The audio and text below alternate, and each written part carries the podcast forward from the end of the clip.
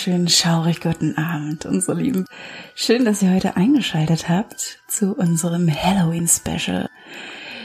Ja, ich bin die Suse und die Krümel ist natürlich auch nicht weit entfernt. Ja, hi. Und wie ihr natürlich von uns angekündigt bekommen habt, haben wir uns was ganz Tolles ausgedacht zu Halloween. Ja, etwas ganz Besonderes nur für euch. Und zwar wollen wir hier in dieser Folge ein wenig über relativ unbekannte Warren-Fälle sprechen. Mhm. Wir wollen die uns gegenseitig ein wenig erzählen. Suse weiß nicht, was ich genommen habe und kennt sich da auch nicht so aus und andersrum ist das genauso. Und ja, in vielen Fällen haben sie auch Nachforschungen angestellt und einige Fälle, da haben sie einfach nur sich ein bisschen zu geäußert und die veröffentlicht. Ja, und ich würde ganz ehrlich jetzt so sagen, wir legen auch mal gleich los und ich würde auch sehr gerne von dir mal den ersten Fall hören, den du Genau. mir erzählst. Also vorab können wir schon mal sagen, wir erzählen die Fälle aus dem Kopf heraus. ne? Ja, also ganz haben jetzt- frei. Genau, ganz frei. Wir haben uns jetzt keine Stichpunkte gemacht oder sonstiges. Deswegen wird es in diesen Fallakten, die wir vorstellen, auch keine Namen geben. Ja, Das sind einfach so viele Geschichten. Wir haben sie zwar begrenzt, ne, nur jeder so und so viele Geschichten, beziehungsweise Fälle, die er vorstellt, aber ohne Namen. genau. Vielleicht die Orte, die kann man sich ja eigentlich ganz gut merken. Eventuell tatsächlich nicht gemerkt. ist nicht so schlimm, aber es sind halt eben Fälle gewesen und sie alle spielen in Amerika. Das kann man Genau. schon mal so sagen. Da waren ja die Warrens ansässig Mhm. und haben geforscht und geholfen. Ja. Und ja, Mhm. Suse, erzähl mal den ersten Fall. den ersten Fall. Das, was man schon mal vorab sagen kann, die Fälle, die sind tatsächlich nicht datiert. Ne? Also man weiß nicht, in welchem Jahrzehnt sie gespielt haben oder ja, sie passiert sind. Und in dem ersten Fall geht's um ein junges Mädchen. Ja, sie war in der Highschool gewesen und ihr ist irgendwie aufgefallen, dass die Leute sich in ihrer Gegenwart änderten. Na, sie haben Abstand von ihr genommen und ihr Freund hat auch tatsächlich ganz spontan mit ihr Schluss gemacht, in den sie so verknallt war. Sie waren auch gerade mal elf Monate zusammen. Das, was noch passiert ist, sie hatte noch so einen Nebenjob Mhm. in einem Diner oder sowas. Sie hat in der Küche gearbeitet und der Chef hat zu ihr gesagt, du, geh mal weg von der Kasse, stell dich mal nach ganz hinten, du gehst jetzt in die Küche und arbeitest dort. Und sie hat sich natürlich wirklich gefragt, was ist denn da eigentlich los? Riecht sie? Sieht sie komisch aus? Mhm. Hat sie das falsche Parfüm drauf? Und sie konnte sich keinen Reim drauf machen, was da los ist. Was hat sich an ihr geändert, dass die Leute sich von ihr fernhielten, mit denen sie sich eigentlich auch gut verstanden hat. So ist sie erstmal eine Zeit lang umhergelaufen, ist auch normal in die Schule gegangen. Auf dem Heimweg hatte sie immer so einen kleinen Jungen, der, mit dem sie sich getroffen hat, die, der aus der Nachbarschaft war und der hat sie eigentlich auch immer angehimmelt. Und hat immer gesagt, dass er sie irgendwann heiraten möchte. Oh Gott, wie Das ist süß. voll süß. Der war irgendwie neun Jahre alt, daran kann ich mich erinnern. Sie selber war, glaube ich, irgendwie 15, Mhm. 15. Da hat man so auch so um dieses Alter seinen ersten Freund. Mhm.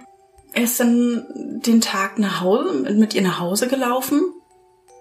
Und sie ist vorgelaufen und hat dann nur gemerkt, wie der Junge auf einmal stockte und losschrie. Ja, also er hat einfach angefangen zu schreien, hat sich vor irgendwas erschreckt. Und als sie sich umdrehte, hat sie nur gesehen, wie er dann vor ihr weggelaufen ist. Okay. Na, und ja, sie hatte noch nicht die Möglichkeit, irgendwie zu sagen, was da los ist, sie, oder ihn irgendwie zur Rede zu stellen, Ja. weil er ja dann, ja, davongelaufen ist. Und ja, dann hat sie immer wieder versucht, irgendwie darüber nachzudenken, was jetzt los ist. Und neben diesen einen Job, den sie in diesem Diner hatte, Mhm. hat sie noch nebenbei eigentlich so viele Teenager in den USA auch gebabysittet. Ja. Und sie, sie war immer bei einer Familie, die hatten sehr interessante Bücher. Sie sagen interessante Bücher über das Okkulte und Dämonen und Satanismus. Es waren auch Stories gewesen. Wie gesagt, es waren richtige Geschichten da drin. Und sie hat sie sich ein paar Mal ausgeliehen. Sie hat sie sich durchgelesen und in diesen Büchern standen tatsächlich auch Rituale drin, Mhm. wo sie sich gedacht hat, hm, ist irgendwie lustig, ne? Also, wie wir das ja auch schon mal hatten mit den Teenagern, die nicht darüber nachdenken. Ja, ja. Und so naiv wie sie war, hat sie natürlich eines dieser Rituale durchgeführt und ausgesprochen. Oh. Ja, hat sich aber nichts dabei gedacht, weil es ist ja auch nichts passiert. Ja. Na, es ist wirklich nichts passiert. Bis sie eines Tages jemand anderes in ihrem Spiegelbild gesehen hat.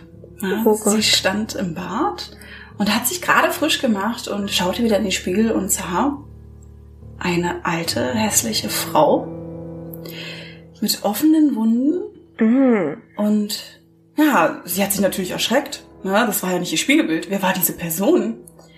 Und da hat sie sich auch das erste Mal Gedanken gemacht, ist es auch die Person, die vielleicht andere auch sehen, Mhm. weswegen sie sich von ihr fernhalten. Sie ist auf jeden Fall zusammengebrochen und ihre Eltern kamen rein und haben das Mädchen total verschreckt auf dem Fliesenboden gefunden. Ne? Und sie hat dann erklärt, ja, ist eine Frau irgendwie in meinem Körper, irgendwas stimmt hier nicht. Ja, und dann haben sich die Eltern natürlich Sorgen gemacht. Und die Frau war tatsächlich nicht die einzige, die da war. Sie hat dann irgendwann ausgepackt, dass da noch jemand anderes sei, der mit ihr Kontakt aufgenommen hat. Und das war ein 18-jähriger Junge gewesen. Er soll, also er ist tot auf jeden Fall und er findet sie interessant. Und irgendwie, ich weiß gar nicht, wie das alles zustande kam. Es stand halt so in diesem Buch drinne, dass sie halt miteinander interagiert haben. Also sie hat sich nichts weiter dabei gedacht. Sie war immer noch weiterhin naiv, genauso wie mit den Ritualen. Ja, aber dieser Junge wollte ein bisschen mehr von ihr. Ja, und so war es dann auch, dass dann eines Abends, als sie dann im Bett lag, dieser Geist von dem Jungen übergriffig wurde. Tatsächlich. Er hat sie berührt und sonstiges.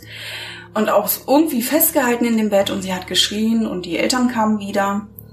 Und da haben sie auch gemerkt, okay, sie müssen was machen. Irgendwas stimmt hier nicht. Sie hat dann auch angefangen zu schweben im Bett, sich Okay. komisch zu benehmen. Und sie sind natürlich zu einem Priester gegangen und die haben gesagt, passt auf, wendet euch an Ed und Lorraine Warren. Und die haben dann natürlich auch gleich dort angerufen und haben das so ein bisschen geschildert, dass da irgendwas merkwürdig ist. Sie hat irgendwie einen Geist bei sich, einen 18-Jährigen, der irgendwas von ihr will und sie auch unsittlich berührt. Und Lorraine hat gesagt, sie machen sich, sofort auf den Weg und kommen und helfen. Auf jeden Fall waren dann Lorraine und Ed dort und sie haben auch schon gemerkt, dass sie sich komisch benimmt. Na, Sie war nicht mehr sie selber gewesen. Sie ist auch nicht mehr in die Schule gegangen, weil man sie so auch nicht in die Schule schicken konnte. Sie hat nicht mehr gegessen. Also als Ed und Lorraine da waren, ist es tatsächlich auch so passiert, dass sie aus dem Bett geschleudert wurde. Okay. Na, und da haben sie dann auch wirklich gesagt, okay, das ist kein Geist. Und das ist auch kein 18-jähriger Junge, das ist ein Dämon. Wir müssen definitiv jetzt was machen. Ja, dann haben sie noch einen Priester dazu geholt. Und sie saßen tatsächlich, ich glaube, drei Tage durchgehend an dem Bett und haben für das Mädchen gebetet. Mhm. Sie haben sich tatsächlich auch abgewechselt. Ja, weil der Priester, der musste auch irgendwann schlafen, weil er kann nicht die ganze Zeit ähm, aus der Bibel lesen. Ab den dritten Tag haben sie gemerkt, dass der Dämon von ihr lässt. Ne? Also dann hat das Mädchen auch angefangen, wieder zu heulen und zu weinen und da hat man einfach gemerkt, dass die Bindung sich gelöst hat. Und die Familie hat sich bedankt und das ist super, klasse. Und da hat sie dann auch nochmal erzählt, dass sie das gemacht hat und das nie gedacht hätte, dass das echt ist. Ja. das mit den Ritualen. Sie hat das als Spaß gesehen. Einfach so, dass man mal vielleicht machen möchte, ne? So als Kleinwitz. Aber ja, macht das nicht. Ja. Das, was sie ihr auf jeden Fall mitgegeben haben, dass es sein kann. Sie haben zwar die Verbindung gelöst, aber es kann immer mal wieder. Mhm. Ja? Je nachdem, wie man sich halt mental sich fühlt. Auf jeden Fall sind dann so die Jahre verstrichen und sie hat auch tatsächlich auch Kinder bekommen. Sie hat geheiratet und sie standen auch irgendwie immer an den Kontakt. Ja. Und der ist irgendwann abgebrochen. Und da haben sich die Warrens auch schon gewundert, was da los sei. Dann haben sie sich mit ihrem Mann in Verbindung gesetzt und er hat gesagt, ja, seine Frau ist in der Psychiatrie. Oh, okay. Mhm. Und es kann ihr keiner helfen, Mhm. was da los ist. Sie ist total anders, sie benimmt sich komisch. Und da hat Lorraine sofort gemerkt, okay, der Dämon ist wieder da. Er hat wieder Besitz von ihr ergriffen und sie müssen sofort wieder handeln. Und da sind sie natürlich auch in die Psychiatrie gefahren und haben ihr dort auch wieder geholfen. Ja, bis heute oder bis zum Zeitpunkt, wo dieses Buch geschrieben wurde, war dann auch erstmal nichts weiter mehr gewesen. Ah, okay. Genau. Also sie war halt sehr anfällig dafür, Ja. ja, dass es dann halt wieder kommt. Ja, vor allem, wenn du denn wirklich erstmal Erfahrungen mit sowas machst. Bist du viel offener dafür. Ja, und hast Mhm. auch Angst, dass es vielleicht wieder passiert und sowas. Ja. Wenn es sowas geben sollte, lockt Mhm. vielleicht auch an, denke ich mir dann so. Mhm, Ne? Natürlich. Ich würde mir gerne jetzt noch was zu trinken holen. Mhm. Möchtest du auch was? Soll ich dir was mitbringen? Und dann können wir ja gerne gleich weitermachen. Bitte warten. Please hold the line. Bitte warten. Please hold the line.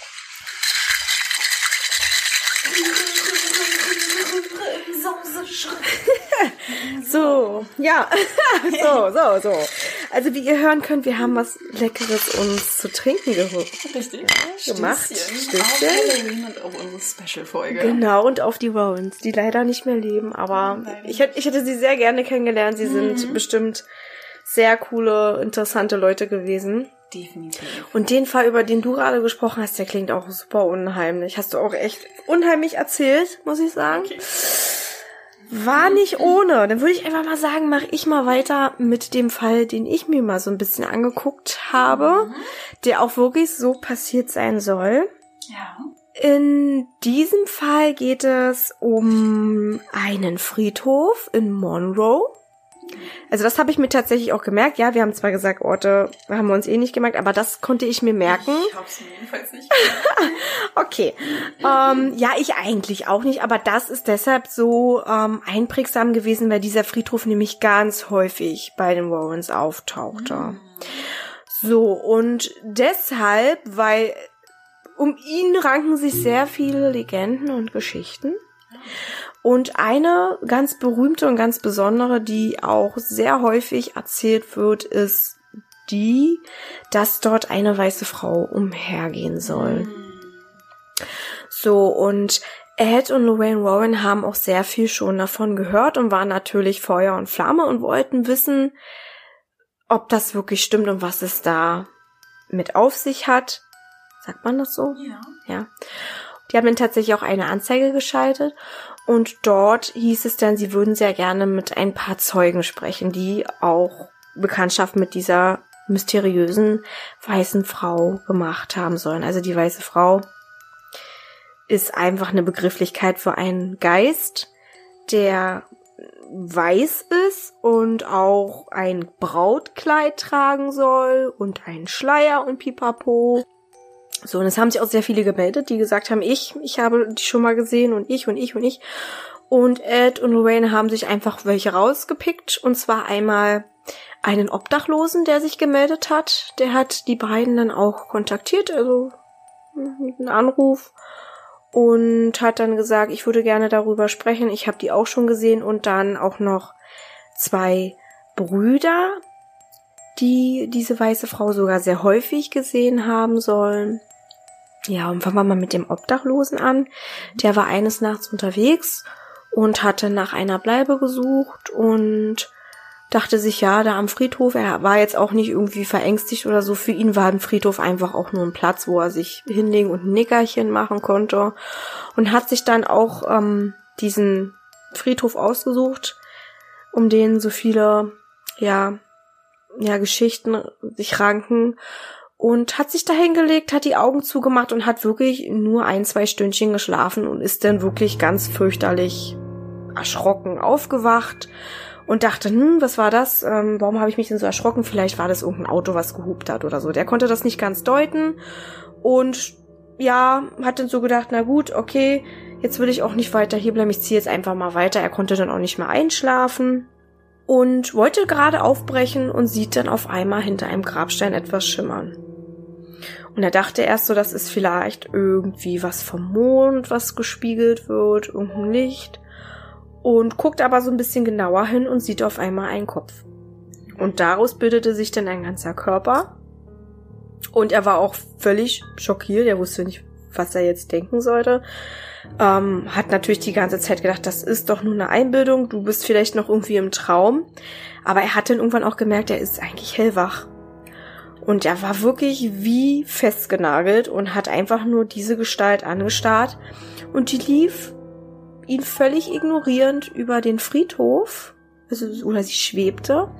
Und um diese weiße Frau herum waren ganz viele kleine, dunkle Wesen, kleine Gestalten, die irgendwie, so habe ich das herausgelesen, auf die Frau einredeten. Also man hat nichts verstanden, man hat nur diese Gestik mhm. gesehen, wie sie so herumfuchteten. Man hat aggressive Stimmfetzen gehört, aber man hat nichts weiter verstanden. Ja, und ja, der, der Mann hat alles gesehen, ihr Kleid, ihren Schleier und wie sie da vor sich hinschwebte und dann auch urplötzlich, so schnell wie sie da war, wieder verschwand. Und hat sich gedacht, ey, was war das denn? Und hat das dann irgendwann auch wieder vergessen. Ähm, hat dann aber von dieser Anzeige gelesen, hat sich dann in eine Telefonzelle hineingeschlichen und hat einfach mal gesagt, so, ich erzähle euch mal ein bisschen was darüber, ich kenne sie auch. Und die beiden Brüder, na, die waren auch sehr interessant für Ed und Lorraine. Mit denen haben sie sich dann auch hingesetzt und haben mit denen geplauscht. Und die beiden Brüder haben in ihrer Kindheit schon Erfahrungen gemacht mit der weißen Frau, haben sie schon gesehen. Hatten dort ein Häuschen auf einem Berg und von diesem Häuschen aus konntest du sehr gut auf den Friedhof immer blicken. Mhm. Und gruseligerweise hatten die Kinder auch das Fenster von ihrem Zimmer aus zu dem Friedhof. Ja, war jetzt nicht gerade schön, aber damals dachte man sich so, Hauptsache zu Hause und hey, ist doch schick. Und ja, ist ja nur ein Friedhof. Was soll denn da schon passieren? Sind ja alle tot, die da liegen. Ja, ähm, aber auch für Kinder kann es natürlich unheimlich sein. Die waren aber auch noch ziemlich unbefangen, sind dann runtergelaufen, waren dann da am Friedhof und haben dort ein bisschen gespielt. Und als sie gerade aufbrechen wollten, haben sie auch wieder eine Regung gesehen. Es war helllichter Tag. Und haben dann auch diese weiße Frau gesehen. Und die Kinder waren erstarrt vor Angst, die beiden Brüder und haben genau dieselbe Beschreibung abgegeben wie der Obdachlose. Unmittelbar voneinander, die wussten nichts voneinander. Mhm haben gesagt, sie hätte ein Kleid getragen, ein, also sie haben nicht gesagt Brautkleid, aber sie, ein, ein Kleid und sie lief und neben ihr waren dunkle Schatten, die auf sie einsprachen. Also um sie herum war wie so ein Ring mit kleinen Wesen, die herumfuchtelten und auf sie einredeten. Und sie hat diese Wesen auch nicht bemerkt. Also sie hat die ignoriert und ist nicht weiter wirklich nicht weiter darauf eingegangen und die Kinder haben sie auch nur kurz gesehen und dann war sie auch wieder weg. So wie, so wie beim ähm, Obdachlosen. Mhm. Ne? Die sind dann rein zu ihren Eltern, haben denen es erzählt und die meinten dann, hm, ach, das habt ihr euch eingebildet, wie Eltern halt eben auch so sind, na Kinder. Ja. Sind ja auch manchmal sehr Fantasie, ähm, ja, freudig und dachten sich so, ach, vielleicht haben sie ja recht, wir haben uns da wahrscheinlich irgendwas eingebildet. Es war aber komisch, dass beide das gesehen haben. So, und der eine Bruder, der lebte dann, als er erwachsen war, da immer noch in der Nähe. Der andere war weg schon, irgendwo anders und lebte dort. Und der hatte sich da hingesetzt und war leidenschaftlich gerne jagen. Also er lag auf der Lauer, um Rehe zu schießen und hat wieder diese weiße Frau gesehen auf dem Friedhof. So. Und diesmal war sie aber ohne Anhängsel, die Wesen waren weg, aber sie schlich wieder umher und völlig ziellos eigentlich, als würde sie wandern gehen und war auch schnell wieder weg. So. Und dann ein bisschen später, eigentlich war das gar nicht so geplant, meldete sich dann noch jemand. Und der meinte, er hätte sich erst nicht getraut, und Ed und Wayne dachten sich, komm, lassen wir ihm auch noch eine Chance, das würden wir uns auch gerne mal anhören. Zwischenzeitlich waren sie auch auf dem Friedhof mhm. und haben sich das angeguckt und haben auch sehr viel Präsenz gespürt. Der Friedhof war voll mhm. von Präsenzen. Und der Mann meinte, ja, ich weiß nicht, ob ich das erzählen möchte, aber ich denke mal, ihr glaubt mir auch und ihr seid ja da auch so erfahren und sehr offen. Aber ich habe vor einigen Jahren meine Frau verloren, hat er gesagt, und die wurde dort auf dem Friedhof beerdigt. Und sehr, sehr lange war er tagtäglich dort und hat sie besucht, war an ihrem Grab, hat Blumen abgelegt, mit ihr geredet. Und einmal hat er ein, eine Bewegung hinter sich gespürt, hat sich umgedreht Ja. und hat nichts gesehen. Nichts. Hat sich dann wieder mit seiner verstorbenen Frau beschäftigt, hat auf sie ja ein bisschen eingeplaudert, hat, wie man es halt eben auch so macht, wenn man jemanden vermisst und der da liegt und man einfach nur reden möchte. Und hat dann auf einmal die weiße Frau vor sich wandern sehen. Und er war starr vor Angst. Ja, und die weiße Frau hielt dann bei ihm tatsächlich an und ging auf das Grab seiner verstorbenen Frau zu und schaute ihn mit völlig leeren Augen an. Und er wusste nicht, was, also er war so starr vor Angst, dass er sich wirklich fast in die Hosen gemacht hätte, hat er erzählt. Und sie schaute ihn auch nicht wirklich an, also sie schaute irgendwie auch durch ihn hindurch. War ganz komisch, als wäre sie nicht da, aber irgendwie doch. Und meinte dann zu ihm, ich wünschte, mein Mann hätte mich so geliebt wie du deine Frau. Und ist dann verschwunden. Und die Warrens haben dann ein paar Nachforschungen ähm, getätigt und haben dann herausgefunden, dass diese Frau eventuell eine verstorbene Braut gewesen sein soll, die bei einem unglücklich verlaufenden Streit ums Leben gekommen ist. Also der Mann, also das war, ob sie schon verheiratet war oder ob es vielleicht sogar eine Hochzeitsnacht war oder sonst ist, dass sie vielleicht irgendwas Schlimmes herausgefunden hat über ihren Mann und er sie dann getötet hat. Also er soll auf jeden Fall der Täter gewesen sein, so fanden sie heraus. Irgendwas, wie, wieso sie dieses Brautkleid trug, das hat man versucht zu erklären. Und diese äh, auf sie einredenden Wesen, vermutet man, ist dieses, dieser Überbleibsel von dieser Diskussion an ihrem Todestag. Dieser Streit quasi. Ja, diese Wesen, diese kleinen, dunklen, schemenhaften Gestalten, die man nicht ganz erkannte, so wie sie, aber man sah, dass es irgendwas Menschliches vielleicht war oder irgendwas. Ja, auch dieses aggressive Einreden. Dieses Einreden. Und sie, dieses irgendwie gar nicht so, aber sie hat es irgendwie mit in den Tod genommen. Das wurde sich erzählt und diese weiße Frau soll auch bis heute noch dort umgehen und da irgendwelche Leute sich suchen. Manchmal spricht sie sie an, manchmal nicht. Und der Mann, der hat sich trotzdem immer wieder noch dazu überwunden, seine Frau zu besuchen, aber immer mit einem komischen Gefühl. Und auch nicht lange war er dann dort und dann hat, hat das auch nicht mehr tagtäglich gemacht. Ja, irgendwann ist die Trauer Weniger. ja be- akzeptiert und natürlich vermisst man denjenigen noch, dass wenn man jemanden sehr geliebt hat, er hat seine Frau sehr geliebt, das hat ja auch der Geist anscheinend mitbekommen. Ja, sie hat ja auch gesagt, mein Mann, wahrscheinlich war sie wirklich verheiratet schon. Frisch, vielleicht frisch verheiratet, ja. Egal. Er hat sie sehr geliebt, aber ja, natürlich die Angst war immer sehr doll da, dass er sie wieder sieht und dann irgendwann hatte er auch wieder ein relativ anderes, normales, geregeltes Leben, was auch immer. Und konnte dann auch das nicht mehr tagtäglich machen. Also es waren mehrere Gründe, weswegen er dann immer wieder dem Friedhof fernblieb. Mhm. Ja, irgendwann kannst du es ja auch nicht mehr. Ja, kannst nicht tagtäglich hingehen.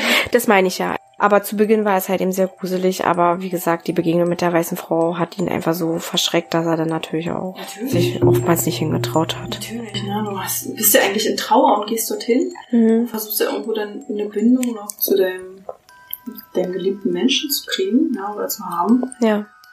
Und dann siehst du da was, mit dem du überhaupt nicht gerechnet hast. Was super gruselig ist und unvorstellbar eigentlich. Eine unglaublich gruselige Geschichte. Ja. Und auch irgendwie sehr bitter. Ja. Ja, bitter, schon. Wenn es wirklich so gewesen war und wenn sie so qualvoll angeblich starb, ermordet und eigentlich auch ein glückliches Leben haben wollte mit einem lieben Ehemann an ihrer Seite. Naja, Einen fürsorglichen Mann. genau. Und wenn man dann das so sieht, dass der Mann jeden Tag zum Grab seiner geliebten Frau geht und mit ihr redet und dass er immer noch irgendwie Liebe abgibt, Ja, ja. dann ist das natürlich bitter für so einen Geist, der so verstorben ist. Ja, sie hat's mitbekommen und musste es einfach ansprechen. Sie hat quasi all ihre Energie zusammengenommen und wollte ihm das mal sagen. Und da hat man ja auch gemerkt, dass ihr das natürlich, dass sie dieser Kummer wahrscheinlich da an diesem Friedhof bindet. Ja. Wer bindet, ist ja immer noch so dann wahrscheinlich. Hm. Ja, das ist auf jeden Fall ein Fall, den sich Ed und Lorraine auch ähm, zur Brust genommen haben und Mhm. Nachforschungen getätigt haben und viele sich gemeldet haben. Und die F- Erzählungen haben sie sich, also die wollten sie auch veröffentlichen. Ja, genau. Hast du denn noch was Schönes für mich? Ja, tatsächlich habe ich noch eine Geschichte für dich. Mhm. Und die ist tatsächlich auch irgendwie in der Verbindung zu einem Friedhof. Aha.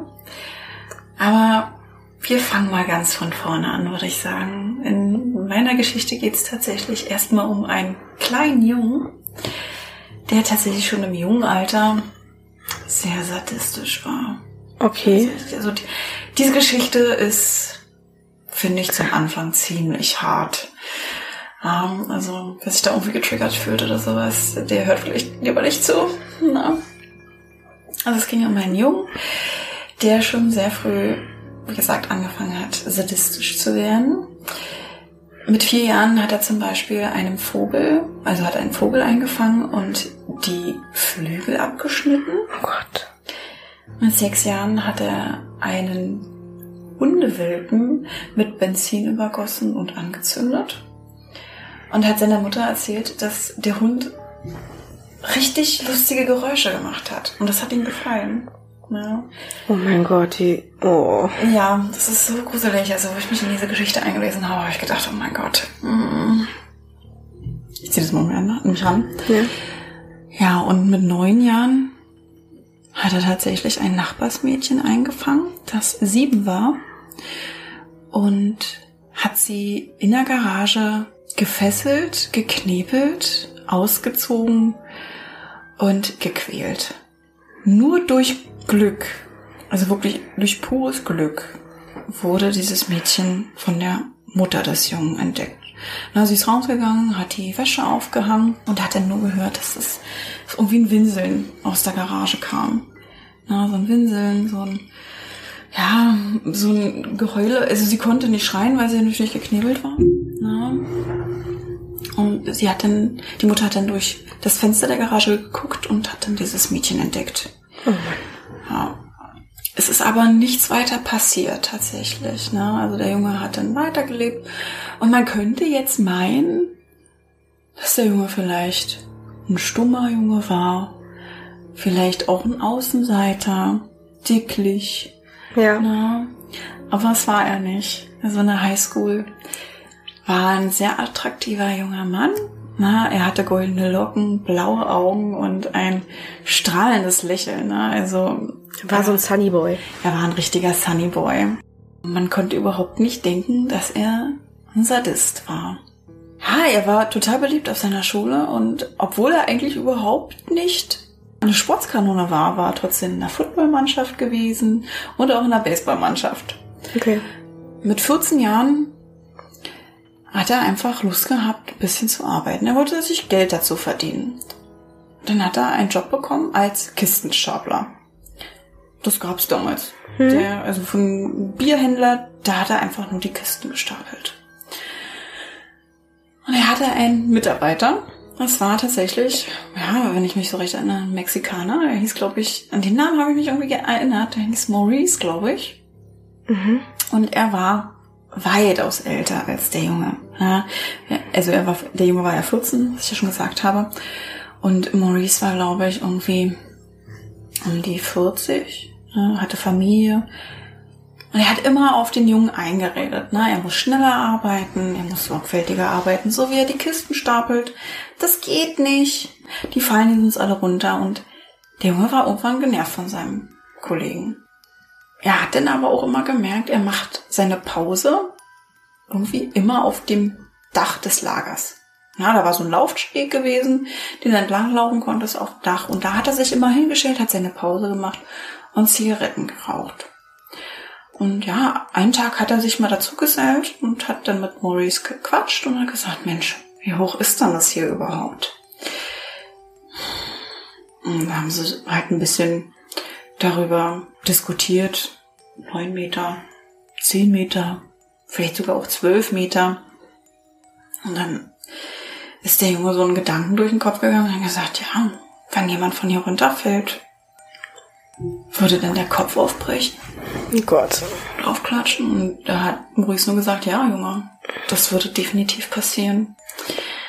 Dann hat Maurice gesagt, so, jetzt ist die Pause zu Ende, wir arbeiten jetzt weiter. Und das haben sie dann auch getan. Mhm. Am nächsten Tag war Maurice wieder oben drauf und hat tatsächlich vor Arbeitsbeginn schon sein Zigarettchen geraucht. Das hat er irgendwie immer so gemacht. Eine Pause und vor Arbeitsbeginn, hab ich jetzt gerade nicht erwähnt.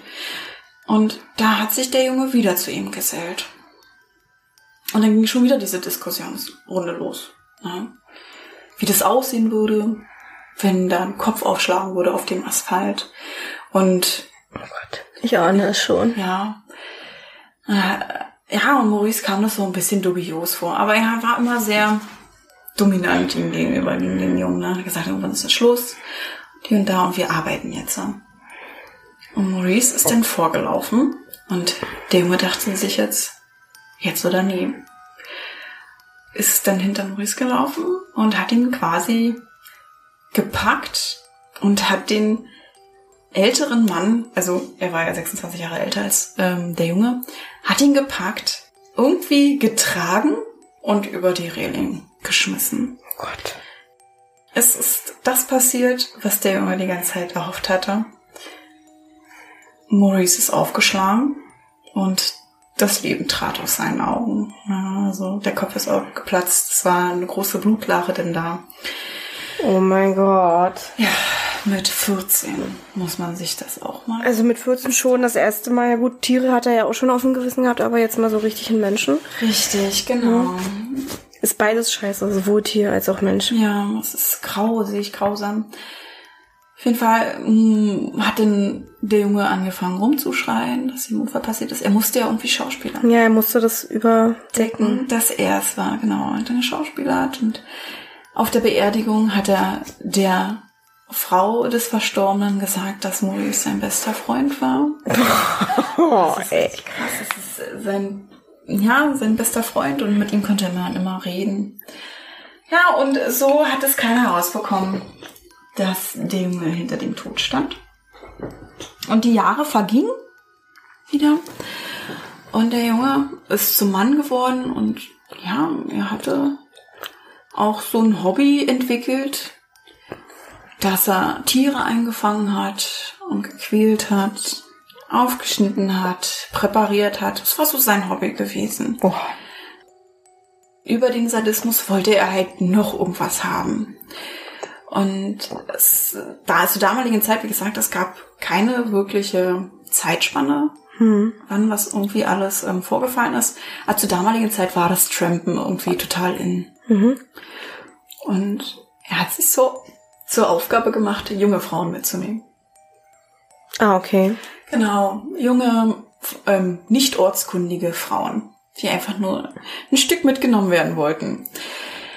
Und wenn er immer mal eine aufgegabelt hat, hat er sich immer tierisch gefreut, weil er hatte tatsächlich so ein richtiges Ritual, sagen wir mal so, um seinen Sadismus zu nähern. Er hat den Mädchen immer erzählt äh, von einem Geist, der auf einem Friedhof wandelt. Den hat er den Don genannt. Ah, okay. Und dass dieser Don sich sehr, sehr gerne junge, hübsche Mädchen holt, die irgendwie an diesem Friedhof vorbeikommen. Und er ist extra langsamer gefahren und hat Umwege genommen und ist dann genau an diesem Friedhof vorbeigefahren. Und hat dann irgendwie so getan, als hätte er eine Panne. Der Motor stockt und sie bleiben stehen. Und er hat sich dann immer gefragt, ach, was ist denn hier los? Ich werde mal gucken, was da los ist. Ne? Und die Mädchen haben sich noch gar nicht so viele Gedanken gemacht über die Geschichte, die er da erzählt hat. Die sind einfach so, ja, haben ein bisschen zugehört. Er ist dann vorne an die Motorhaube gegangen, hat die dann hochgemacht und er hat sich dann von dem Auto weggeschlichen. Ne? Und er ist dann, ja, irgendwie über das Gras beim Friedhof gerobbt und hat sich da hinter dem nächsten Grabstein versteckt und hat die Mädchen von dort aus beobachtet. Oh Gott. Man hat dann in den Augen gesehen, umso mehr Zeit verging, umso nervöser wurden die Mädchen auch. Ne? Die Ja. haben ihn dann auch gerufen, Na, es hat dann schon auch angefangen zu dämmern oder es war manchmal auch schon dunkel gewesen. Und er hat dann einfach gesehen, wie sie dann über diese Geschichte nachgedacht haben, über diese große Geschichte nachgedacht haben, die er erzählt hat. Na klar. Hm. Wo er dann auch gemerkt hatte, dass sie die größte Angst hatten, wo sie dann wirklich auch in Panik verfallen, ist er dann hinter diesen Grabstein hervorgesprungen, hat sich währenddessen noch irgendwie eine Maske drüber gezogen, na, eine, eine richtige Ekelmaske, worüber sie sich erschrecken und hat sich daraus einen super Spaß gemacht. Dass die Frauen richtig doll Angst hatten, dann auf sein Auto sprangen und einfach die Straße runterrannten. Oh, das ist wirklich Das gemein. ist richtig böse. Ja, und das hat er ein paar Mal durchgezogen. Und das eine Mal hat er ein Mädchen mitgenommen. Das fand er von Anfang an richtig klasse. Das war wunderschön gewesen. Und er wusste auch, sie war weit, weit weg von zu Hause. Ja, einfach durch ihren, ihren Akzent und wie sie sich gekleidet hatte. Und sie hat sich nicht besonders gekleidet. Ne? Sie hat, gesagt, hat gesagt, sie hatte eine Wollmütze auf. Also es war tatsächlich auch schon eine kalte Jahreszeit gewesen Ja. einen, einen dicken Coat an und eine ganz normale Jeanshose. Und sie sah so wunderschön aus da drin, dass er sich tatsächlich so ein bisschen verliebt hatte. Oh Gott. Ja, Aber er wollte es trotzdem weiter durchziehen. Vor allem deshalb wahrscheinlich. Ja, richtig. Um ja noch so richtig schön Ja. eins reinzuwirken oder so. Keine Ahnung. Auf jeden Fall hat er dann wieder angefangen mit dieser Geschichte. Und sie war da so ein bisschen resistent gegen. Ja, sie wollte das gar nicht hören. Sie gesagt, ja, kannst du mal jetzt das Lied lauter machen? Das finde ich voll toll und ich möchte gar nicht zuhören. Und sie war auch so arrogant gewesen, hat er gesagt. Und das, darüber hat er sich richtig doll geärgert und Okay. wollte das erst recht machen. Er wollte das recht durchziehen. Als sie dann zum Friedhof ankam, er seine Geschichte erzählt hatte und wieder das Gleiche durchziehen wollte, war sie schon sehr genervt gewesen. Gesagt, ob, sie, ob er sie jetzt verarschen will und Ja, ja, klar. warum geht's denn jetzt nicht weiter? Ja. Ja. Und er ist dann ausgestiegen, ist zur Motorhaube gegangen, hat sie aufgemacht und hat dann wieder das Gleiche durchgezogen. Also er hat sich dann so langsam von dem Auto entfernt, ist dann wieder übers, Gra übers Gras gerobbt und während des Kriegs hat er eine liebliche Stimme in seinem Ohr gehört und die nach ihm rief. Und er hat gesagt, was ist das jetzt? Und hat dann einfach weitergemacht und bis er zum Grabstein kam. Und dann rief wieder diese liebliche Stimme nach ihm. Und dann hat er sich umgesehen und hat dann am Rande des Friedhofs eine wunderschöne Frau entdeckt. Mhm. Und sie hat ihn halt zu sich gewunken, komm her, komm her. Und er hat sich dazu irgendwie verleiten lassen. Also sein Plan, irgendwie ist der aus seinen Gedanken verschwunden und ist dann zu dieser Frau rüber. Er hat dann gemerkt, okay, irgendwas stimmt nicht. Sie ist nicht vollständig, ne? Also sie, er hat ihr wunderschönes Gesicht gesehen. Sie hat dann auch so nach ihm gegriffen und hat ihn weiter bezürzt. Und er hat schon gemerkt, das ist irgendwas komisch, aber es, es hat so nach ihm gegriffen, ne? Es hat ihn Ja. so festgehalten. Und das, was ich jetzt auch so irre fand an der Story, sie hatten tatsächlich dann auch Geschlechtsverkehr. Warte. Ja, tatsächlich. Und er hat es mit vollen Zügen genossen und hat auch die Augen geschlossen. Und dann hat er gemerkt, irgendwas stinkt hier. Ist ja auch, das ja, Entschuldigung, das, Ja, ähm, das ist jetzt irgendwie, Es stinkt makaber. Als er dann die Augen geöffnet hatte, hat er dann gesehen, okay, diese wunderschöne Frau, die gerade mit ihm schlief, war ein richtig hässliches, altes Weib mit offenen Wunden. Ja, die sich so richtig an ihn geklammert hatte. so eine Hexe oder eine Leiche oder irgendwas? Ja, irgendwie sowas in der Art. Und er hat sich irgendwie, irgendwie von ihr losgerissen. Ne? Sie hat tatsächlich auch noch irgendwas gemacht. Ich glaube, sie hat ihn gekratzt oder sowas. Er hat sich losgerissen und ist dann ganz panisch zum Auto gelaufen. Und da saß noch das Mädchen total genervt, was denn jetzt überhaupt los sei. Ne? Sie will jetzt Ja. endlich weiter und hier und da. Und er saß dann voll panisch im Auto. Ja, das, ich, das ist was voll Irres passiert. Und sie hat zu ihm einfach nur gesagt, Alter, du bist total krank, ja. Geh mal zum Arzt. Sie ist dann ausgestiegen, weil sie einfach keinen Bock mehr hatte. Ja. Und hat sich den nächsten Ja. Typi an der Seite rangezogen und ist dann weitergefahren. Und als der junge Mann dann gerade wieder losfahren wollte, hat er wieder diesen Gestank wahrgenommen und hat dann gemerkt, dass diese ekelhafte Frau vom Friedhof gerade neben ihm im Auto sitzt. Oh. Und sie hat gesagt, komm, Liebster, wir fahren jetzt los. Und ja, es hat ihn halt getrieben. Ne? Er ist dann losgefahren und zum nächsten Highway. Erst waren es 70 Meilen. Hat gesagt, er kann nicht so schnell fahren. Er hat gesagt, doch, wir fahren jetzt richtig schnell. Oh mein Gott. sie 80 Meilen die Stunde gefahren. Und er wollte einfach nicht mehr so schnell fahren und wollte vom Gas runtergehen. Und ich weiß nicht, wie sie es gemacht hat. Hm. Sie hat ihren Fuß dann auf seinen Fuß gelegt und hat gesagt, wir treten jetzt richtig durch. Also, Oh mein wir Gott. ziehen jetzt richtig durch und dann Oh. sind sie losgedüst und er hat gewusst, okay, es, es näherte sich eine Anhöhe, ne, Ja. also eine Kuppel. Und er wusste ganz genau, hinter der Kuppel ist es vorbei. Ja. Und er ist dann losgefahren, also er ist dann weitergefahren und hat diese Kuppel erreicht und ist dann tatsächlich ein Sattelschlepper hinten reingedonnert. Ja, Und er war tot. wie es aussieht, war er dann tot gewesen. Beziehungsweise es wurde nicht wirklich benannt. Er konnte, das was Ed und Lorraine gesagt haben, er konnte nicht mehr schreien, da 80 Prozent seiner Haut verbrannt war. Mhm. Es kann sein, dass er noch gelebt hatte. Aber diese ganzen Geschichten, die so rausgekommen sind mit dem Sadismus und seine Masche, die hat tatsächlich seine Mutter am Sterbebett erzählt. Ah, okay. Ja, weil sie so schwer auf ihren Herzen lagen, ne? Also, er muss es ihr mal gebeichtet haben oder einfach erzählt haben. Ja, und wenn dein 14-jähriger Sohn schon tötet, das ist schon echt hart.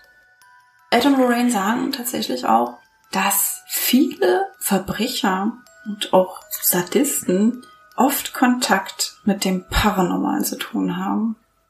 Mhm. Mhm, Dass sie oft Kontakt zu den Paranormalen haben. Ja, richtig. Kontakt Okay. mit dem Paranormalen und dem Okkulten haben. Okay. Mhm. Das ist schon eine ziemlich abgefahrene, widerwärtige und Ja. grausame Geschichte zugleich auch mit dem Maurice hieß ja. Ja, Maurice. Mhm. Also, Es ist schon richtig hart. und ne? ja, das ist auch so bildlich irgendwie so rübergekommen. Das ist echt irgendwie widerwärtig. Mhm. Aber ich habe auch mal gehört oder gelesen gehabt, dass auch viele spätere Mhm. Serienkiller in ihrer Kindheit so eine komischen Sachen gemacht haben. Also hätte dieses Wesen, wa- was auch immer es war, ihn nicht gestoppt, hätte, Hätte er er wahrscheinlich, ja, und wahrscheinlich noch viel schlimmere Dinge. Richtig, also er hat ja schon angefangen, Trampolin mitzunehmen. Ja, und wahrscheinlich hat er die, hätte er die dann irgendwann auch getötet oder Richtig, er ähnlich. wäre irgendwann weitergegangen. Irgendwann Ja, wäre er weitergegangen. braucht er den dieses- Kick. Genau, dieses Wesen hat ihn tatsächlich also ausgebremst. Ja. Danke, liebe Hexe, Leiche, was auch immer. Irgendwie stand da was mit einem guten Dämon, aber kann man einen Dämon guten zusammensetzen irgendwie? Irgendwie nicht, das widerspricht sich so ein bisschen. Ja, aber ja, aber ja, der Dämon hat ja in diesem Sinne eigentlich was Gutes getan. Hat er ja auch, klar, aber eigentlich ist er ja nicht dafür da. Richtig. Eigentlich will er ja nur Unheil stiften und ist ja der Lakai des Teufels sozusagen. Weiß ich er wollte nicht. sich eine besonders böse Seele einkrallen. Keine Ahnung. Aber er hat ja dann nicht mehr viel davon gehabt.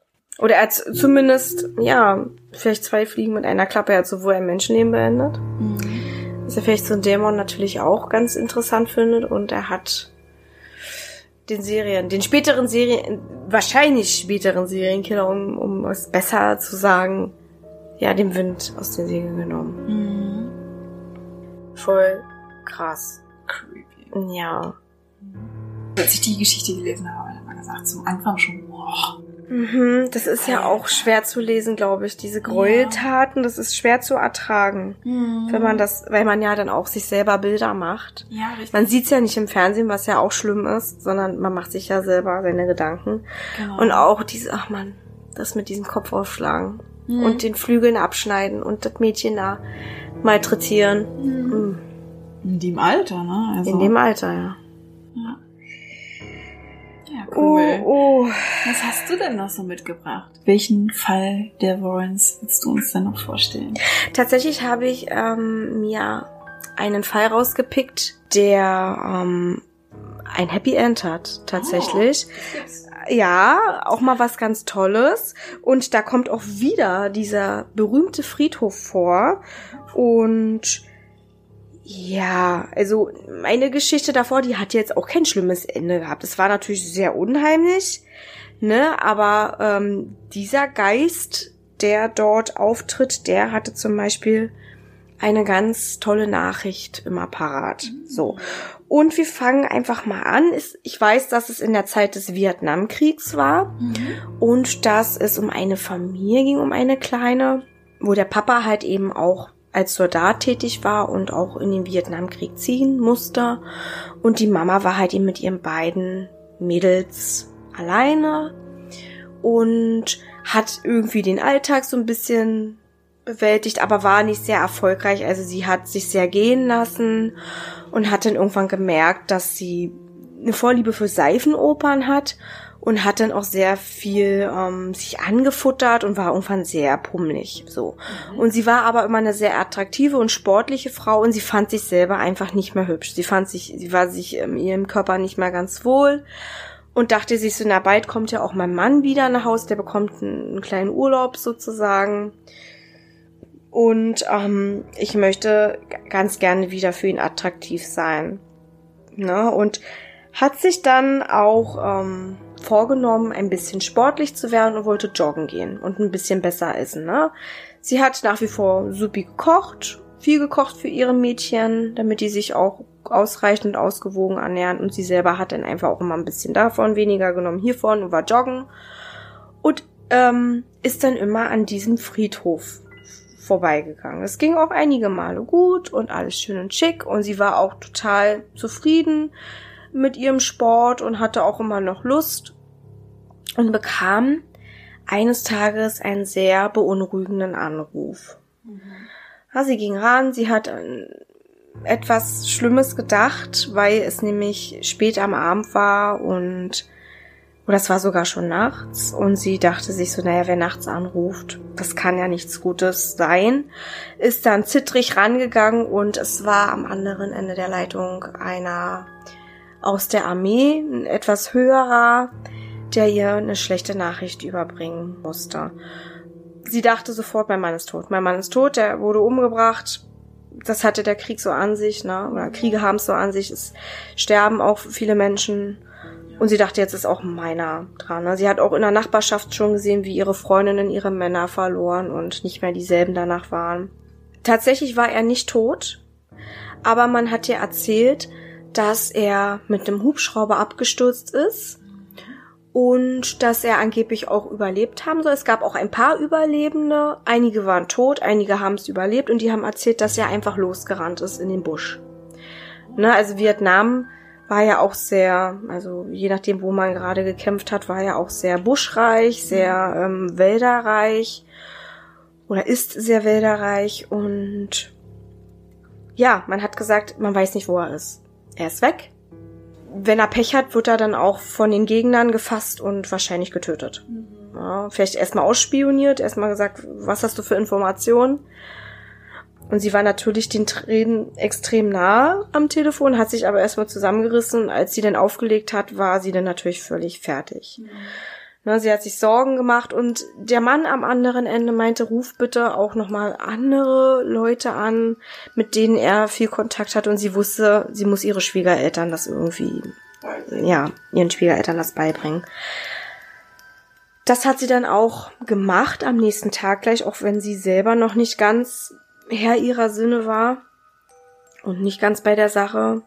Sie hat einfach nur funktioniert. Sie hatte einfach nur Angst. Die ganzen Gedanken kreisten sich um ihren Mann. Die hat ihn sehr geliebt.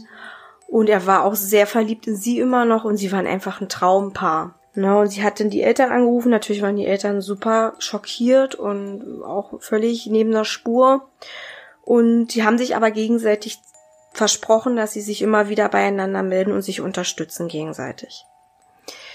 So, und sie lief dann trotzdem immer ihre Runden. Sie brauchte das auch, um ein bisschen diese innere Trauer abzubauen und diesen Stress. Und hatte Angst, dass dann auch dieser Anruf kommt und man sagt, man hat ihn tot gefunden oder sowas. Oder er kommt vielleicht gar nicht mehr wieder, man weiß gar nicht, was mit ihm passiert ist. Lief am Friedhof vorbei und hörte auf einmal ein Flüstern. Sie blieb dann so stehen und dachte, sie hat eine Schacke. Oder hat sich das einfach erstmal so ein bisschen, ähm, vielleicht war das irgendwas anderes, was vielleicht nur so klang. Ja, hat sich irgendwas eingebildet. Genau. Und schlief dann weiter. So. Okay, war alles gut. Dann lief sie am nächsten Tag nochmal dieselbe Strecke. Und diesmal wurde die Stimme laut. Oder lauter. Und sie blieb dann stehen und lauschte nochmal. Und sie vernahm eine Frauenstimme. Aha. Sie sah keinen Körper, nichts, gar nichts. Sie hörte einfach nur die Stimme einer Frau. Wir nennen sie jetzt einfach mal Jane. Jane. Die Stimme. Sie meinte, hi, ich bin Jane. Du brauchst keine Angst vor mir haben. Ich will dir etwas sagen. Ja? Bleib ganz ruhig, sage ich dir. Glaub ganz fest daran, dass alles gut wird. Deinem Mann geht's gut, das weiß ich. Und die Frau war erstmal völlig schockiert und dachte, drehe ich jetzt durch? Macht mich der Stress jetzt hier so fertig? Ist dann weitergejoggt und hatte dann abends auch noch mal so ein bisschen Lust, nochmal joggen zu gehen, weil sie einfach das Gefühl hatte, sie müsse das nochmal hören. Dann ist sie wieder an dem Friedhof lang. Es war auch schon dämmerig. Abends, ne? Dämmerig. Und hörte aber diesmal nichts. Und dachte sich so, okay, das hast du dir bestimmt eingebildet. Das wolltest du wahrscheinlich einfach nur hören. Ist weiter gejoggt. Unbewusst, ne? Genau. So. Und dann hat sie das immer wieder gemacht. Die Stimme kam auch nicht mehr wieder die nächsten Tage. Dann aber doch.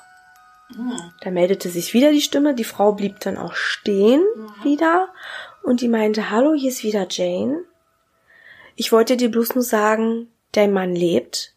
Ihm geht's gut und sie werden ihn bald finden. Glaube mir. Sie werden ihn finden. Das sage ich dir. Ich wünsche dir auf jeden Fall noch ein wunderschönes Leben. Mhm. Und du hast es einfach verdient. Du bist eine tolle Frau, er ist ein toller Mann, ihr gehört zusammen und er hat es auch nicht verdient zu sterben. Es hat n- niemand in Kriegen. Ja, das sind ganz viele Unschuldige, die da sterben. Aber irgendwie hat die Frau zu der anderen Frau so eine starke Verbindung gesehen. Na, und hat einfach, ja weiß nicht, gemerkt, sie ist vielleicht empfänglich dafür. Und es gab einen Unterschied zwischen der Frau und dem Mann, also der Familienmama da und dem Familienvater. Sie war sehr, sehr gläubig und er war Atheist und seine ganze Familie auch. Das heißt, ihre Schwiegereltern waren es auch. Und sie ist dann nach Hause gejoggt und hat ganz lange mit sich gehapert und dachte sich, erzählt es den Eltern, erzählt es nicht. Ich will sie irgendwie beruhigen. Die Eltern waren in der Zwischenzeit auch sehr oft da, haben sich mit ihren Enkeln beschäftigt und haben die Frau ein bisschen gestärkt und sie hat dann auch die Schwiegereltern bestärkt und hat gesagt, es wird alles gut, er wird wiederkommen. Und da hat sie einfach angerufen und hat gesagt, ja, ich weiß nicht, wie ich es euch erzählen soll, aber ich habe eine dubiose Erfahrung am Friedhof gemacht. Ein Geist hat zu mir gesprochen. Also ich vermute, es ist ein Geist. Der hat mir gesagt, dass es meinem Mann beziehungsweise euren Sohn gut geht und dass er gefunden wird. Und natürlich haben die gedacht, ey, die dreht durch. Die hatten auch Angst, haben dann halt eben ja, sie beruhigt noch, gefragt, ob sie Hilfe braucht. Und jetzt kommt jemand auf jeden Fall vorbei und hilft ihr so ein bisschen. Anscheinend ist sie alleine mit sich und ihrer Welt. Sie meinte nur, es ist alles okay, wirklich, mir geht's gut, den Kindern geht's auch gut, ihr braucht euch keine Sorgen machen. Und es war blöd von mir eigentlich sowas zu erzählen, ne? So. Dann hat sie aufgelegt und hätte sich dafür einfach schlagen können, dass sie das gesagt hat, weil sie wusste, ihre Schwiegereltern machen sich jetzt Sorgen, vielleicht denken sie, sie ist durchgeknallt und schicken sie in die Klapse. Und die Kinder nimmt man ja auch weg. Als hätte das irgendjemand gehört, bekam sie einen Anruf, ging ran und da war ein Arzt dran, der sagte, ihr Mann liege bei ihm im Krankenhaus, sie haben ihn gefunden und er hat aber Amnesie.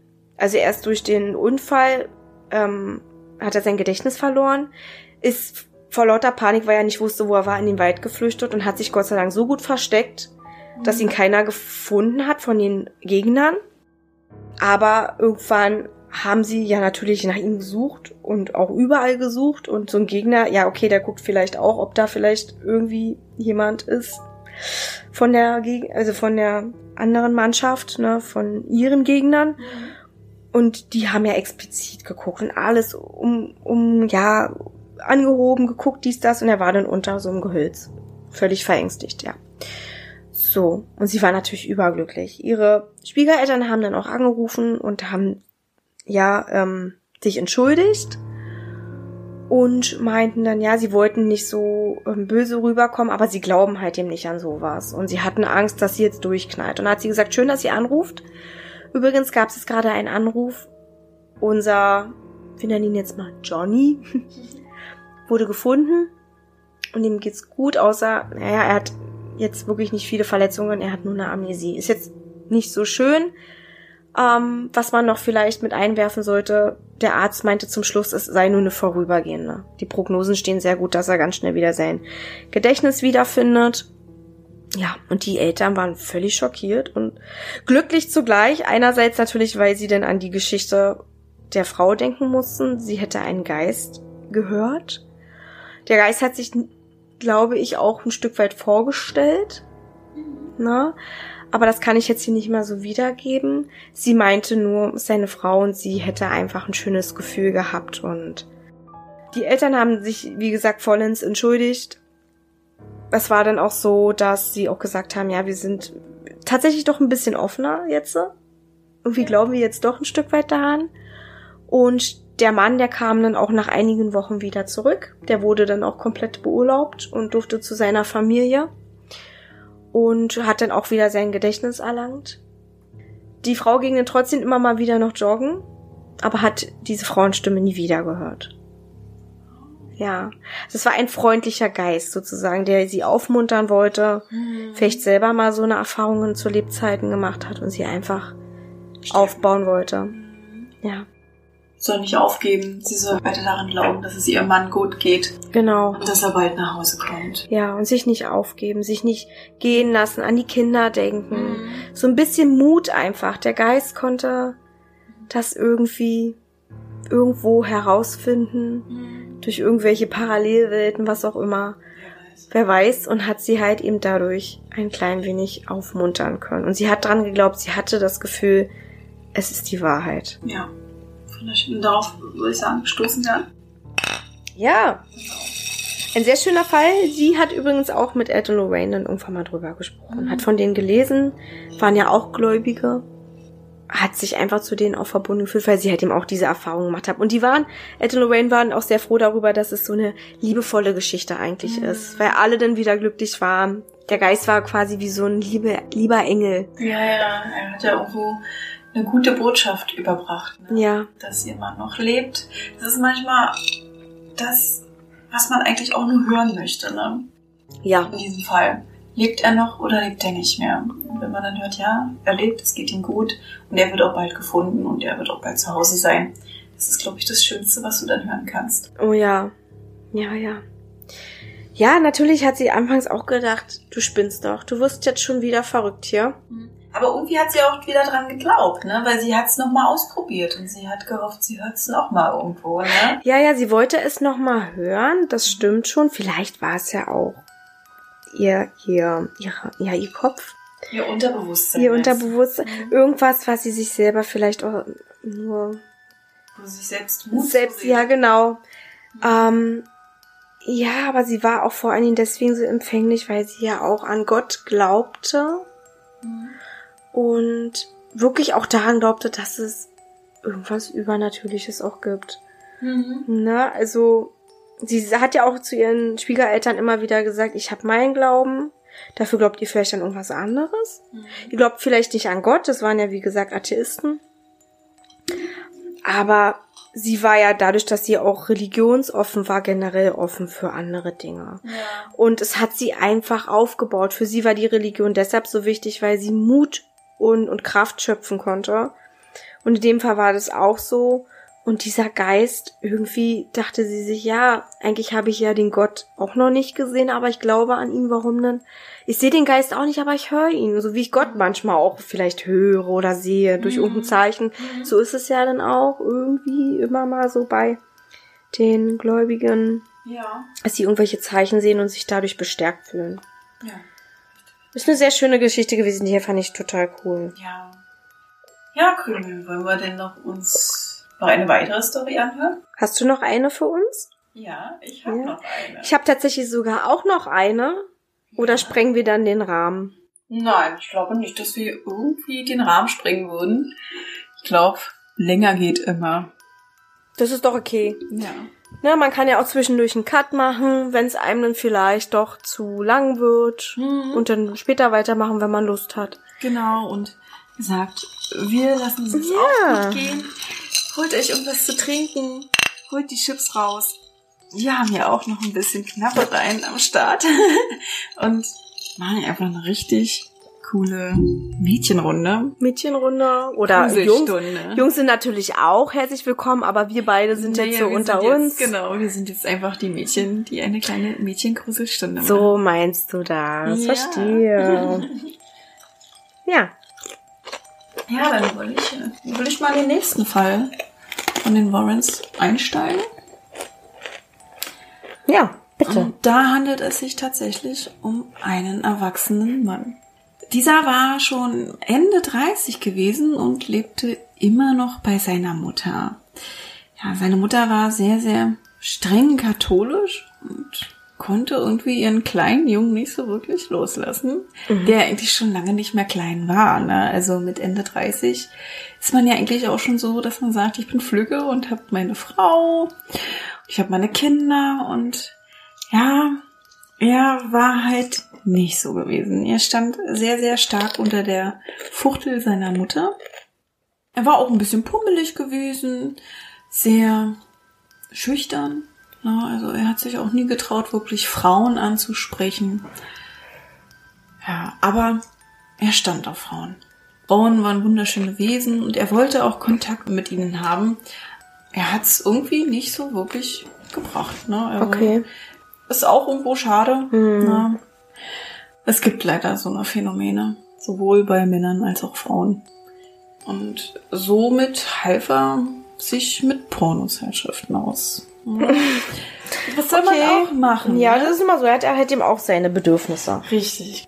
Er hat in einem Bestattungsinstitut gearbeitet. Ja, und irgendwann war er auf dem Heimweg gewesen und hat gesehen, dass in irgendeiner Seitenstraße ein neues Kino eröffnet hatte.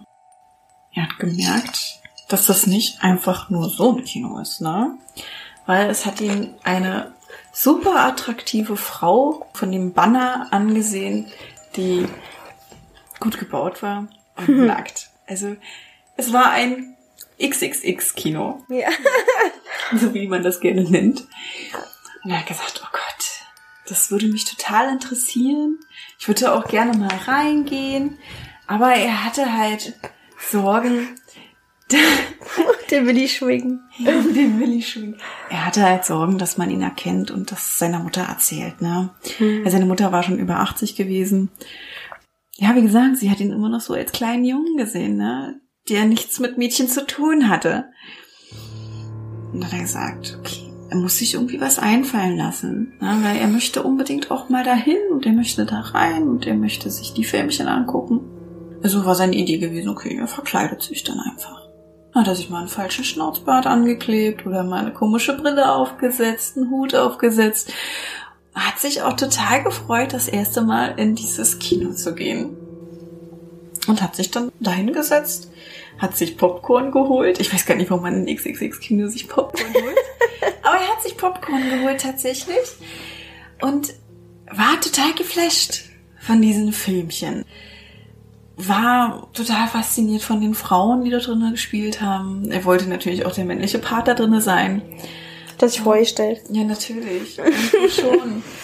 Mann. Ja, und hat einfach für sich entdeckt, dass es total seins ist. Weil er, wenn er Frauen schon nicht ansprechen konnte, dann will er sich das wenigstens da mal angucken, wie eine Frau ist während des Aktes. Ja. Und das hat er dann tatsächlich jeden Abend dann irgendwann gemacht.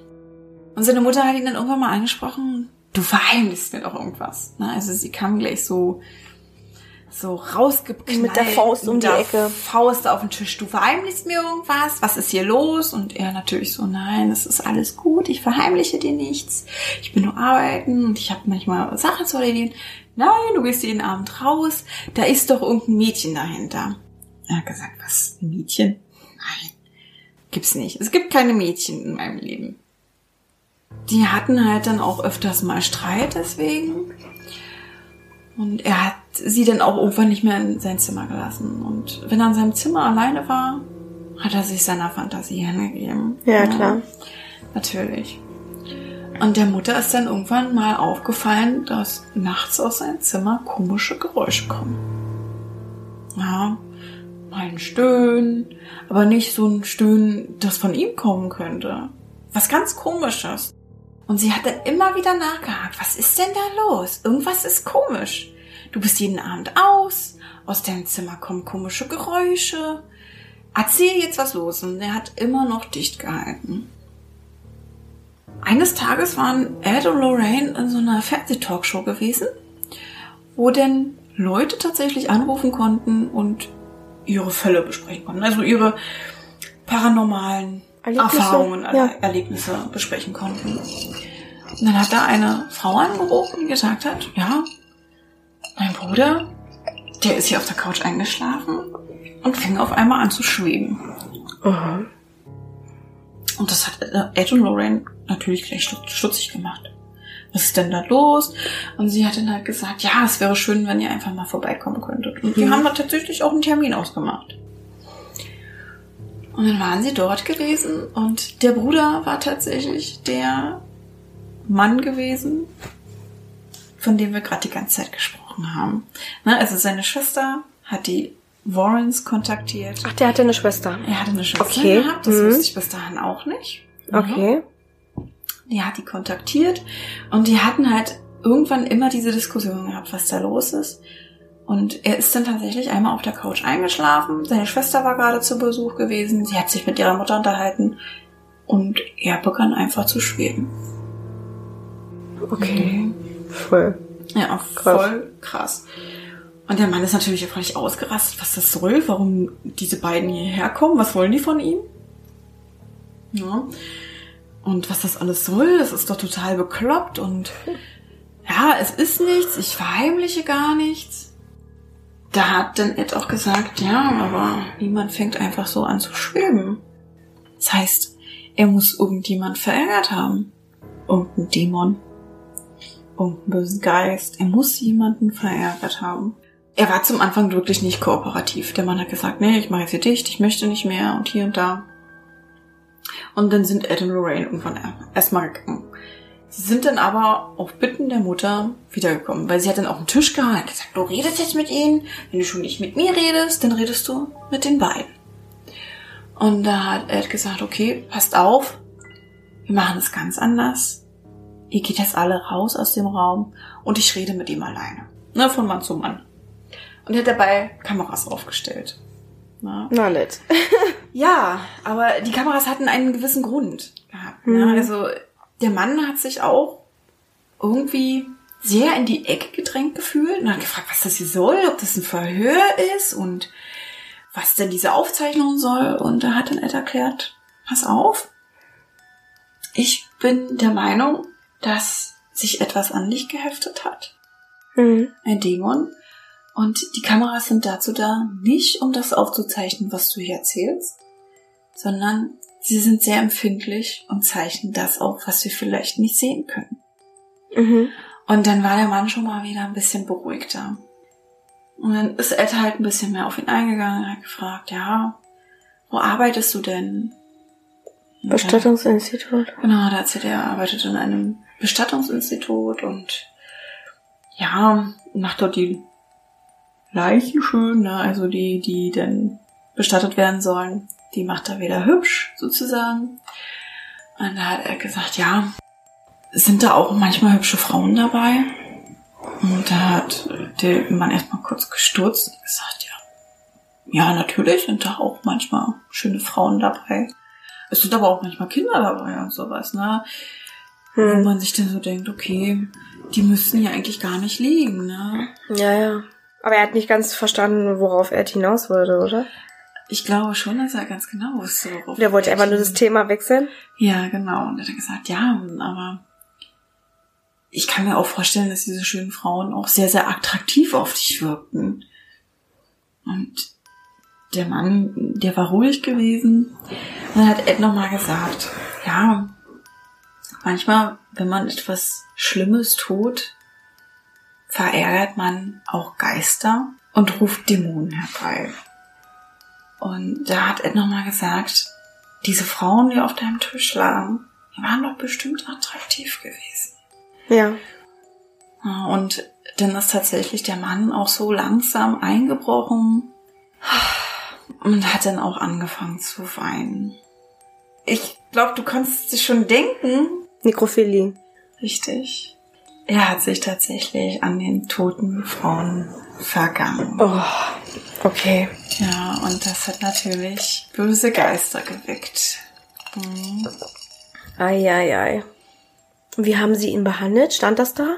Das stand tatsächlich nicht da. Also ich glaube, sie wollten erstmal herausfinden, das, ist das was ja Eds Taktik auch ist, man muss über alles sprechen. Ja. Lückenlos. Ne, damit sie auch helfen können. Aber wie es aussieht, hat der Mann gar nicht das Problem gemerkt, dass sich etwas an ihn geheftet hat. Weil es hat sich tatsächlich erst an ihn geheftet, wenn er geschlafen hat, komischerweise. Mhm. Na, weil es ist tatsächlich nicht nur im Wohnzimmer passiert, wo er eingeschlafen ist, sondern seine Mutter hat dann im Nachhinein auch erzählt, dass sie auch nachts, wo sie diese Geräusche gehört hat, dieses Stöhnen und diese komischen Stimmen, ist sie in sein Zimmer gekommen und da ist er auch in seinem Bett geschwebt. Das ist furchtbar, Oh. unheimlich. Ja, aber ja, eigentlich gibt's kein Aber. Es ist eigentlich sehr traurig, dass manche Mütter so kluckenhaft sind. Ja. Dass sie ihren erwachsenen Söhnen nicht mal irgendwie einen Partner gönnen. Ja, oder sie, den Mädels vielleicht auch bei Töchtern. Da Richtig. sind es aber wahrscheinlich eher die Väter. Ja, richtig. Und dass der Mann so verzweifelt war, dass er halt dieses Gefühl nie hatte. Wie ist es, Ja. mit einer Frau zusammen zu sein? Oh ein. Date zu haben, mit denen im Bett zu liegen oder mit denen Geschlechtsverkehr zu haben. Ja, klar. Und irgendwann hat er sich dann, hat er vielleicht seine Vorliebe auch für die Nekrophilie entdeckt, weil er ja auch irgendwie so viele Bedürfnisse hatte. Da Richtig. war etwas, das kannte er auch verheimlichen, die haben ja nicht mehr gesprochen. Richtig, genau. Und es hat ihn vielleicht auch angemacht, deswegen, ich weiß es nicht. Also, ja, ja, er hat ja oh. vieles versucht. Er ist mit Pornozeitschriften, ne? ja, ja. Dann war dieses XXX-Kino und irgendwann war dieses Bedürfnis so groß, dass er es ja auch mal erleben wollte. Ja, Dann hat er sich halt ja, ja. an der Leiche vergangen oder an den Leichen vergangen. Harter Tobak, harter Tobak. ja. Das ist echt I. I und ja, mir tut er auch sehr leid, weil die Mama halt ihm ihn da so quasi gefesselt hat. Die war ja auch sehr dominant, ne? Also sie hat Ja, sein ja. Leben bestimmt. Sie wollte auch immer wissen, was er macht. Sie hat das Ganze hervorgerufen Ja. durch ihr Verhalten. Richtig. Natürlich ist es zu verstehen, wenn man sein Kind sehr liebt. Ne? Und man will auch nicht, dass es groß wird und dass es geht. Ja, oder dass es verletzt wird irgendwo. Ja, genau. Ja, Aber du kannst es nicht ändern. Und das gehört einfach auch zum Leben dazu. Du setzt Kinder in die Welt Mhm. und du musst denen aber auch die Chance geben, dass sie ihr eigenes Leben leben dürfen. Und dann auch wieder Kinder in die Welt setzen und so weiter und so Genau, fort. Den Kreislauf einfach Genau. fortführen. Ne?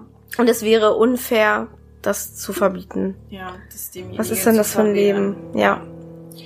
Richtig. Super, Krümel. Ich denke, du hast ja gesagt, du hast auch noch eine Geschichte im Gepäck. Richtig, ich sende sozusagen das Schlusslicht. Das ist jetzt unsere letzte Geschichte und da geht es auch wieder um den Friedhof. Der hat auch Ed und Lorraine Rowan einfach auch sehr lange fasziniert und sie haben auch sehr, sehr viele Nachforschungen darauf veranstaltet und sehr viele Zeugenbefragungen diesbezüglich gehabt und ja, ein Phänomen, was die beiden auch sehr lange gefesselt hat und was sie auch sehr lange erforscht haben, war folgendes. Man sprach sehr häufig von einem fremden Passagier. Okay. Ja. Und zwar Passagier, warum, wieso, weshalb? An dem Friedhof ist ja natürlich auch eine Straße. Ne, der Friedhof war oder ist auch sehr groß. Und wir wissen ja auch schon ne, von der Joggerin, und wir wissen auch von den beiden Jungs, die denn da irgendwo in der Nähe dieses Friedhofes ein Haus hatten mit ihren Eltern zusammen. Und ja, auf dieser Straße fuhren natürlich auch oft Autos. Und es gab auch in der Nähe sehr, sehr viele Fabriken und ähnlich. Und sehr viele Fabrikmitarbeiter haben erzählt gehabt, dass sie Bekanntschaft machten mit einem fremden Wesen. Und immer dann, wenn sie ihre Schicht beendeten und es dann stockduster war, sind sie dann halt eben mit in ihr Auto gestiegen, ne, sind dann halt eben losgefahren nach Hause, hatten sich auch schon gefreut auf ihr warmes, tolles Bettchen oder auf die Badewanne oder auf ihr Bierchen, was sie trinken konnten, was auch immer, oder einfach auch auf ihre Frau oder Ja, auf ihre. Kinder. Ne, also das war halt eben immer unterschiedlich und auf jeden Fall war immer irgendwie eine Freude aufs Zuhause. Und dann sind sie durch die Gegend gefahren und einer hat dann irgendwann zu Ed und Lorraine Kontakt aufgenommen, meinte, er hätte tatsächlich einen fremden, zerlumpten Mann getroffen. Und der ist nicht mal eben so auf der Straße gewesen und wollte mitgenommen werden. Nein.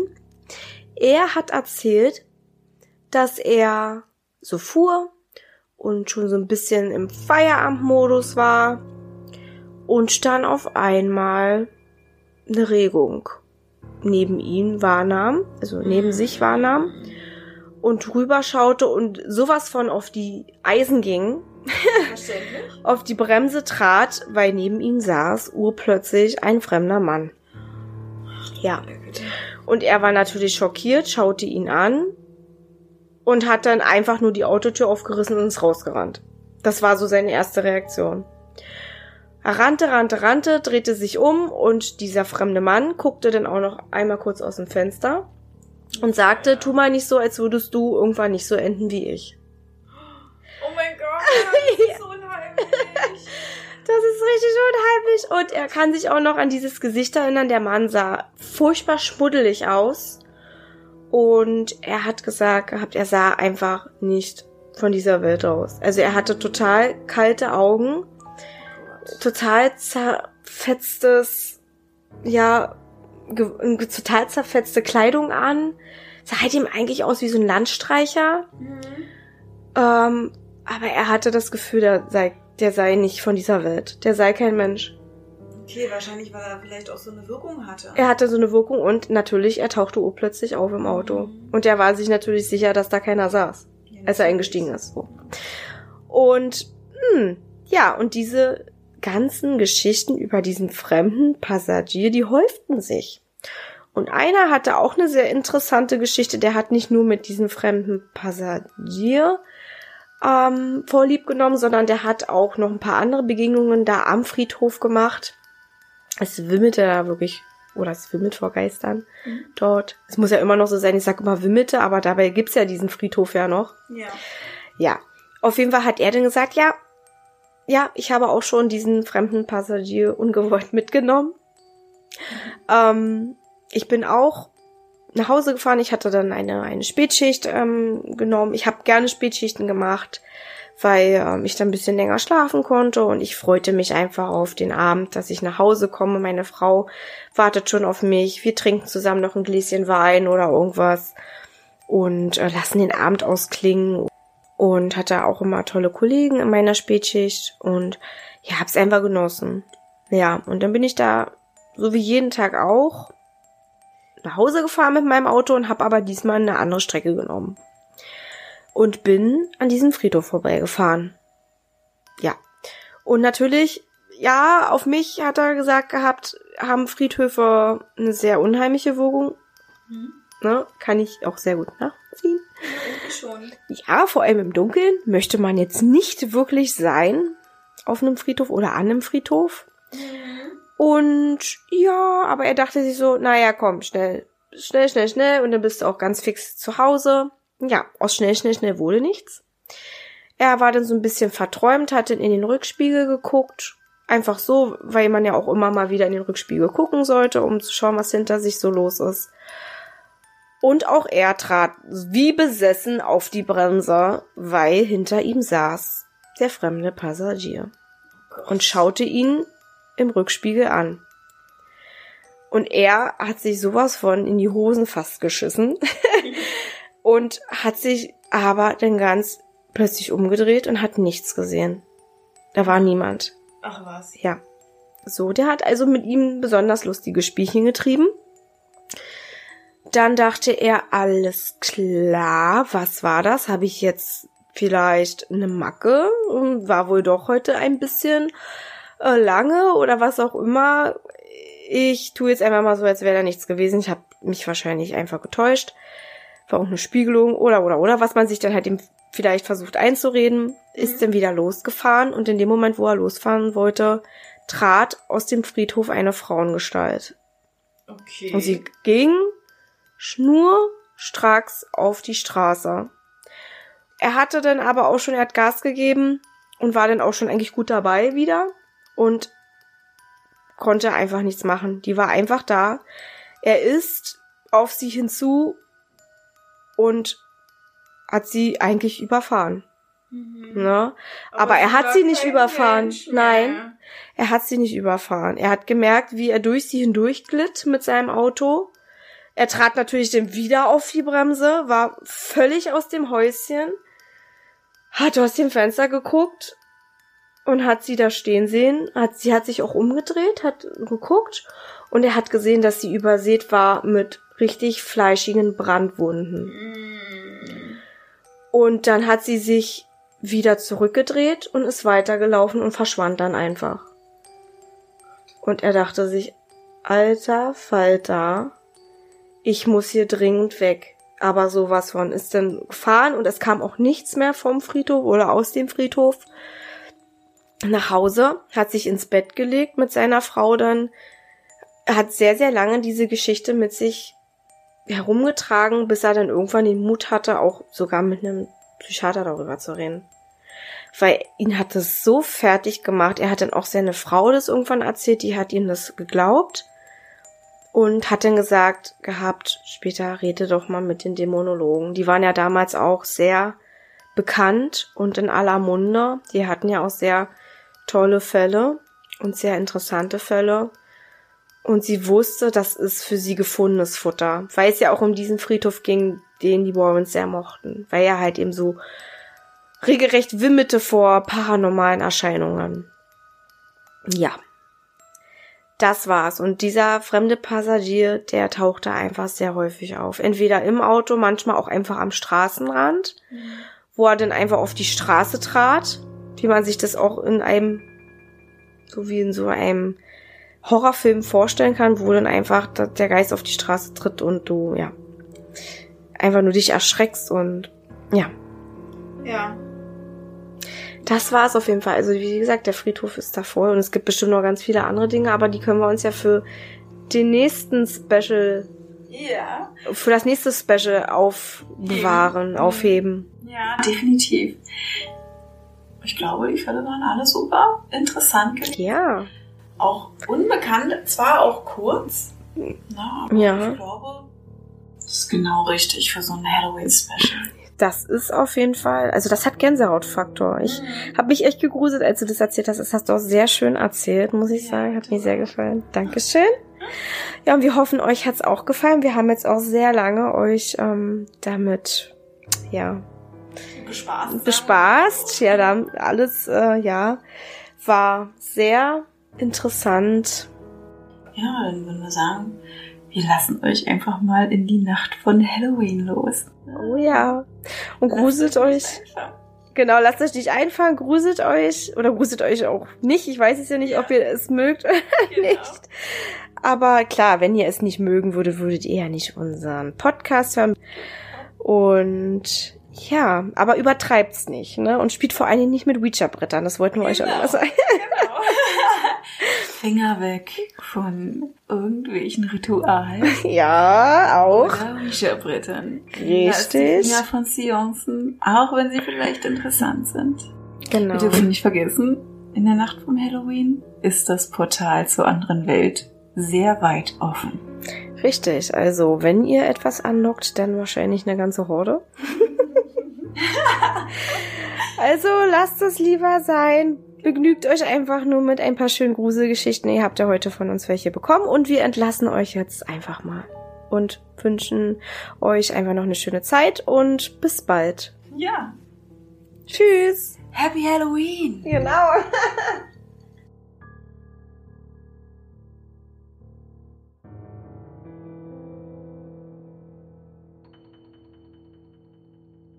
Halt, bevor wir es noch vergessen.